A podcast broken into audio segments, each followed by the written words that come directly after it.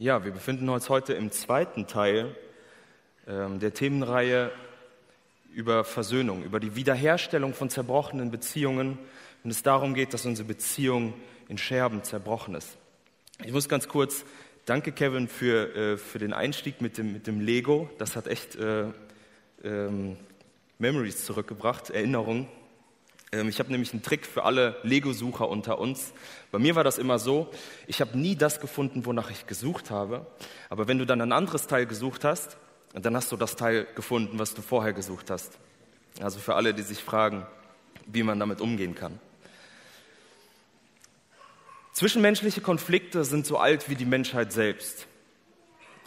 Also im wahrsten Sinne fängt unsere Bibel mit fast mit einem zwischenmenschlichen Konflikt an. Und es ist so bezeichnend, dass der erste Konflikt zwischen einem Mann und einer Frau stattfindet.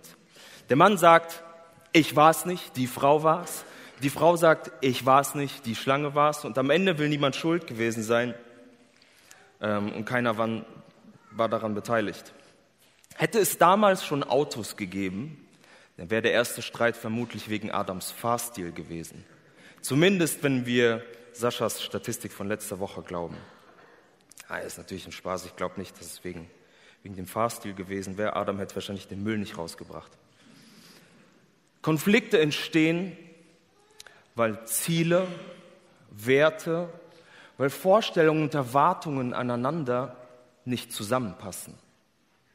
Und diese Differenzen, die können, die müssen nicht, aber diese Differenzen können dazu führen, dass es einen Konflikt gibt. Das kann in einem ganz großen Stil passieren, so entstehen Kriege. Das kann aber auch in einem kleineren Stil passieren, in zwischenmenschlichen Beziehungen. Mein Ziel, meine Vorstellung, meine Erwartung an dich passt nicht mit dem überein, was du tust oder was du sagst. Und das verletzt mich, das stört mich oder das ärgert mich. Und wenn wir mal beim, beim Müll rausbringen bleiben, ich will mal so ein bisschen aus dem Nähkästchen plaudern. Da gibt es verschiedene Szenarien. Wenn meine Frau mir sagt, bring den Müll raus, dann bedeutet das nicht, dass sie nie den Müll rausbringt. Der Unterschied zwischen uns beiden ist, sie sieht, dass die Tonne voll ist, macht den Sack zu und stellt er dann raus oder bittet mich eben, das zu tun. Wenn ich sehe, dass die Tonne voll ist, dann drücke ich da so lange rein, bis das, was ich wegschmeißen will, da reinpasst.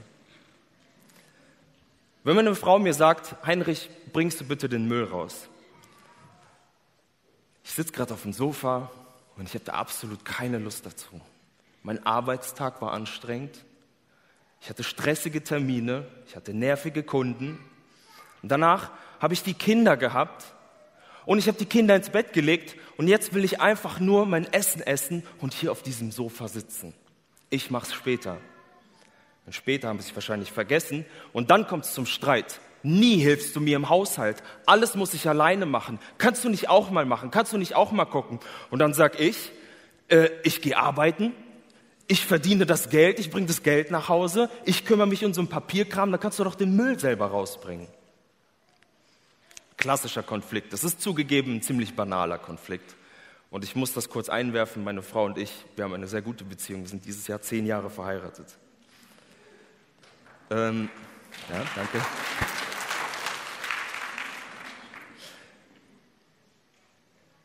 Schlimm ist es, wenn solche Konflikte immer heftiger werden, wenn die Wortgefechte immer schlimmer werden, wenn die Beziehung immer mehr belastet wird, bis sie irgendwann bricht.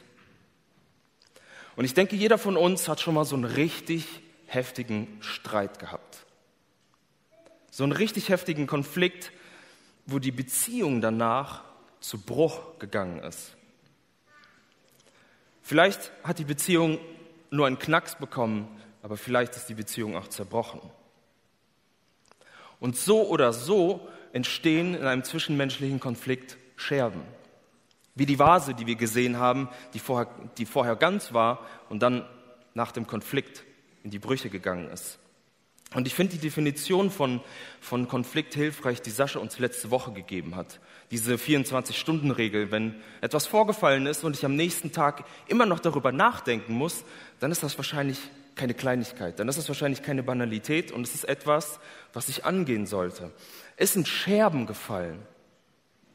Aber wenn wir mal ehrlich sind, glaube ich, wissen wir, während der Konflikt schon stattfindet, dass das hier gerade ein heftiger Streit ist.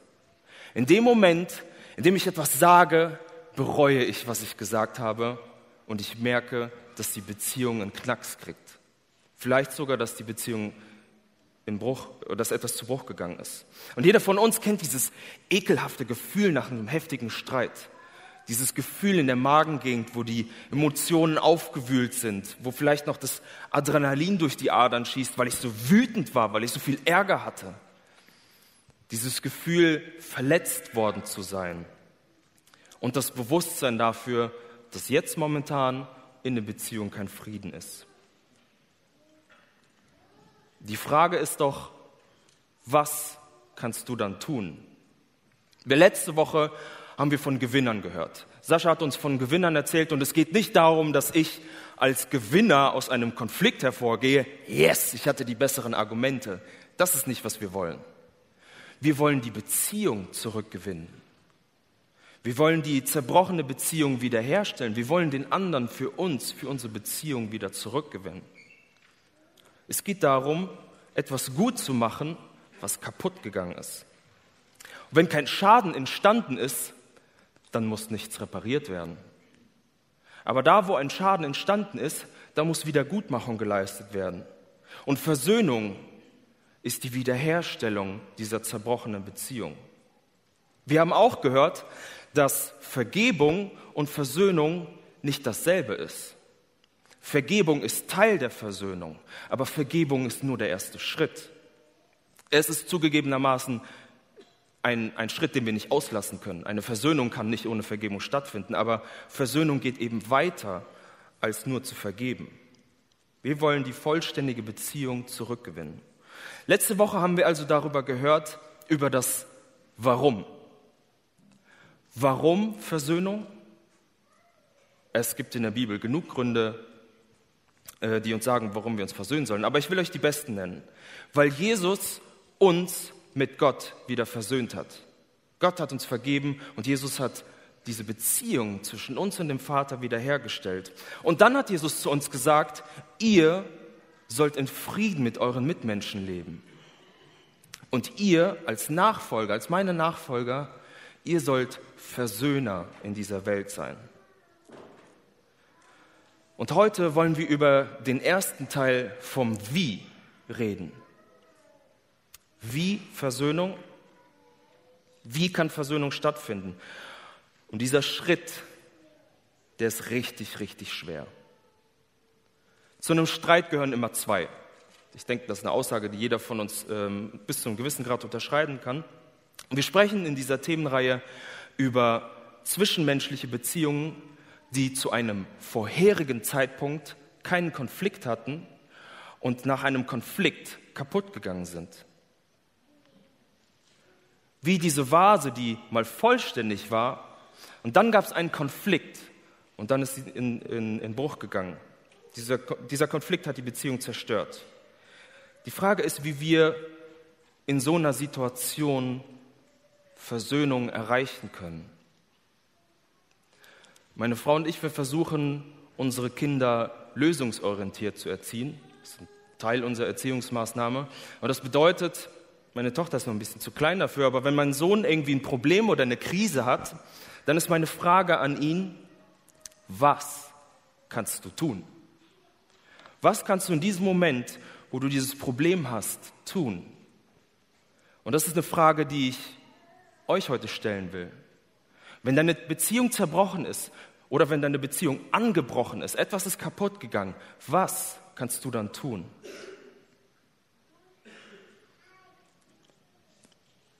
Die Antwort ist ganz simpel, aber überhaupt nicht leicht. Ich muss eingestehen, dass ich einen Fehler gemacht habe. Ich muss zugeben, dass ich einen Teil dieser Scherben bei mir habe. Ein Teil der Scherben der zerbrochenen Beziehungen sind bei mir. Scherben, die den anderen verletzt haben. Die Scherben tragen den Namen Schuld. Um Versöhnung zu erreichen, muss ich eingestehen, dass ich Teil der Schuld in diesem Konflikt habe. Und ich muss zugeben, dass eben diese Scherben vor meiner Haustür liegen. Und dieses Eingeständnis ist der erste Schritt, um eine zerbrochene Beziehung wiederherzustellen, um Versöhnung zu erreichen. Und ich weiß nicht, wie es bei euch ist, aber für mich persönlich ist das ein sehr schwieriger Schritt. Wenn wir mal darüber nachdenken, was schwerer ist, Vergebung oder Versöhnung, bei der Vergebung kann ich eigentlich jemanden vergeben, ohne mit ihm zu reden.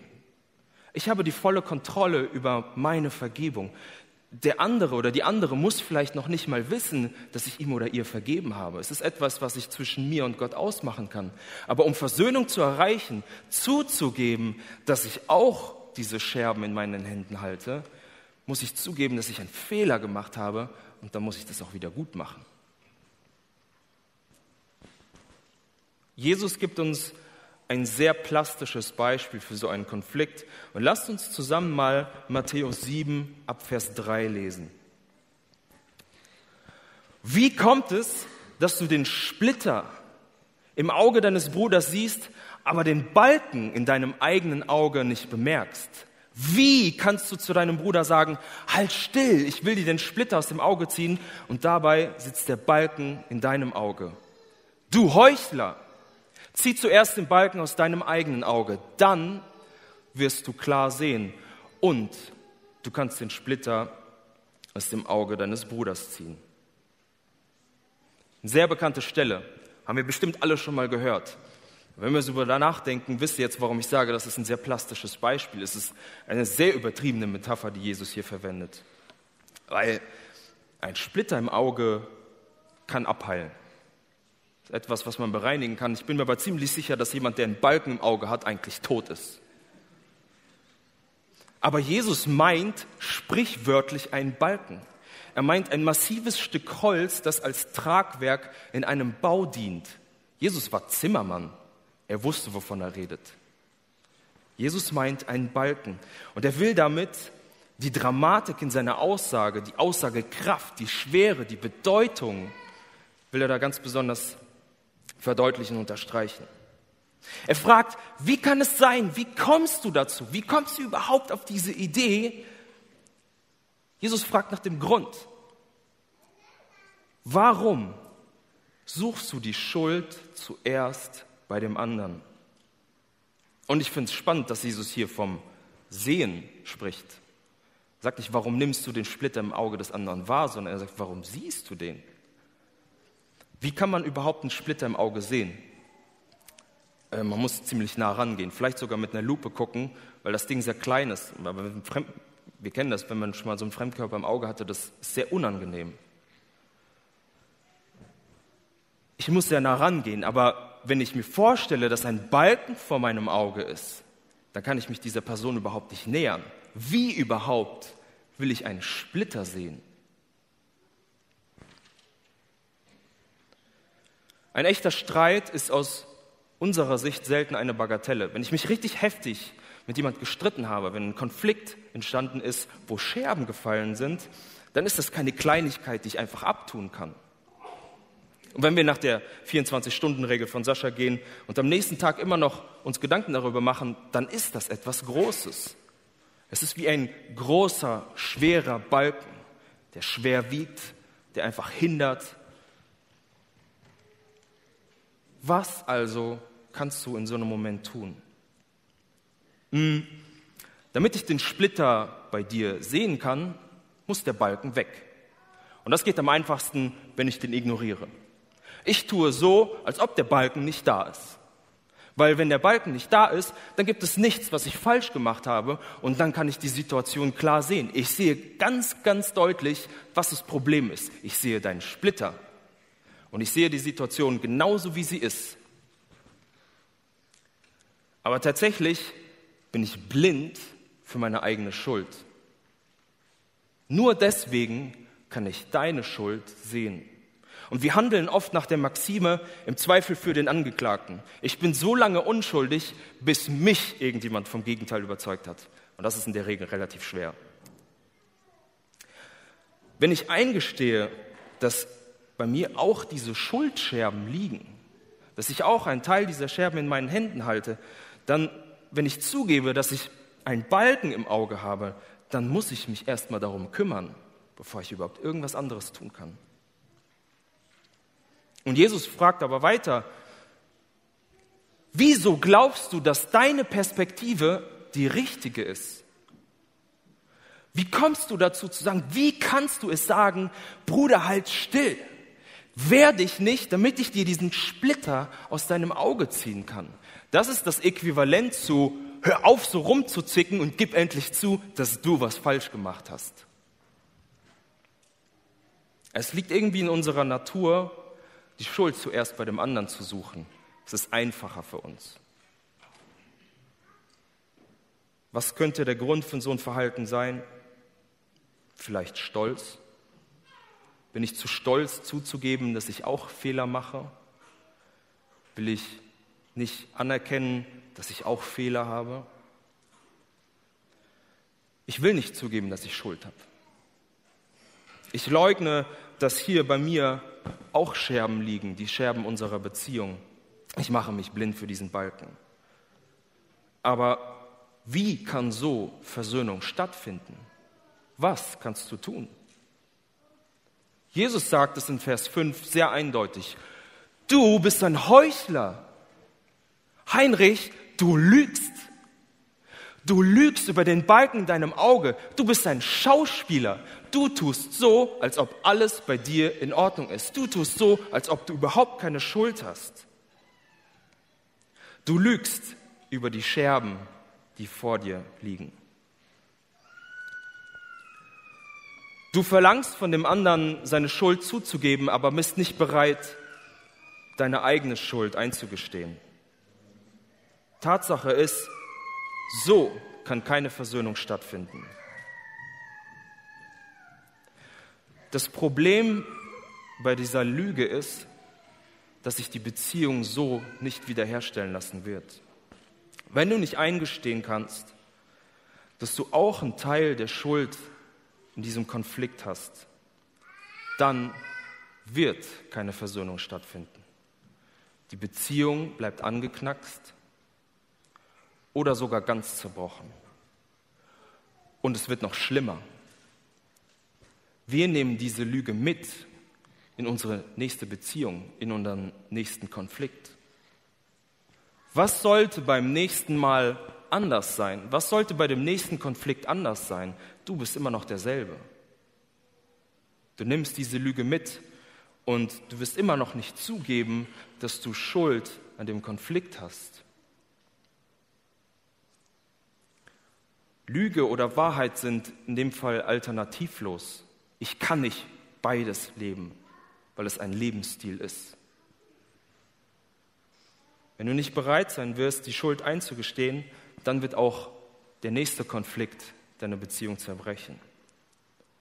Und wenn wir uns nicht um diese Lüge kümmern, die Lüge, dass wir nie Schuld an einem Konflikt haben, dann nehmen wir sie immer mit, weil das Problem bei uns liegt. Es sind meine Scherben und ich nehme sie mit.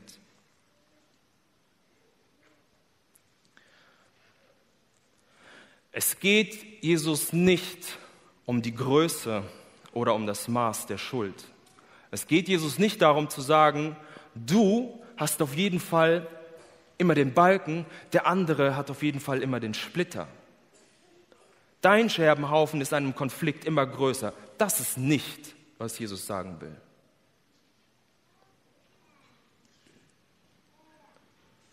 Aber was er sagt, ist, zu einem Streit gehören zwei der Splitter und der Balken. Jeder hat einen Teil davon. Was er auch nicht sagt, ist, dass es falsch ist, jemandem zu helfen, der einen Splitter im Auge hat. Was Jesus mit diesem Bild zeigen möchte, ist die Reihenfolge, um einen Konflikt zu lösen. Lüg nicht über deinen Balken. Tu nicht so, als ob du keine Schuld hättest. Kümmere dich zuerst um deinen Teil der Scherben. Kümmere dich zuerst um deinen Balken. Dann und erst dann kannst du klar sehen und den Splitter angehen. Dann kannst du auf den anderen zugehen. Deswegen bedeutet es auch nicht, wenn sich jeder um sein eigenes Problem kümmert, wenn sich jeder um seinen Balken, um seine Scherben kümmert, dass die Beziehung damit wiederhergestellt ist. Nein. Jesus sagt es in Vers 5, kümmere dich erst um deinen Balken und dann gehe auf den anderen zu. Das Eingeständnis der eigenen Schuld ist ein genauso wichtiger Schritt in der Versöhnung wie die Vergebung. Erst kommt die Vergebung und dann kommt das Eingeständnis der Schuld. Ohne dieses Eingeständnis kann keine Versöhnung stattfinden. Nochmal, es kann sein, dass du den Splitter hast in deinem Konflikt. Es kann sein, dass der andere den Balken hat. Es kann sein, dass du einen kleinen Scherbenhaufen hast und der andere hat einen großen Scherbenhaufen. Aber das ist nicht der Punkt. Es geht um die Reihenfolge. Du musst bei dir anfangen. Was du also tun kannst? Gestehe deinen Teil der Schuld ein. Identifiziere deinen Teil des Konflikts, den du lösen musst. Und das scheint wie eine sehr kleine Sache, aber das ist genau der Punkt, wo man anfangen kann, eine Beziehung wiederherzustellen. Das ist die erste Schraube, die ich drehen kann, um Versöhnung zu erreichen. Das ist, das ist der Kleber, das ist der Klebstoff, mit dem wir anfangen können, unsere eigenen Scherben zusammenzusetzen. Gestehe deine Schuld ein. Das Tolle daran ist, je mehr ich sehe, was Gott in mir tut, desto weniger werde ich sehen, was Gott in dem anderen tun müsste. Wenn ich mich auf meine Schuld, auf mein Problem fokussiere, dann wird die Schuld des anderen für mich weniger wichtig. Und dann, sagt Jesus, dann, wenn du dazu bereit bist, dann will ich dir helfen, klar zu sehen, damit du auch dem anderen helfen kannst. Ich sag euch, was so gut wie nie hilft die Schuld bei dem anderen zu suchen. Wir Menschen, wir rechtfertigen uns, wir mauern, die Fronten verhärten und erkalten. Das bringt nichts. Aber was hilft, ist, den ersten Schritt zu machen. Ich gestehe meine Schuld ein. Und wenn ich damit zu dem anderen gehe und sage, es tut mir leid, was ich gemacht habe, es tut mir leid, was ich gesagt habe, ich habe auch Mist gebaut. Das kann dem anderen helfen, auch seine Schuld zuzugeben. Es kann den Wind aus den Segeln nehmen, es kann Ärger abflachen lassen, die Verletzung kann anfangen zu heilen.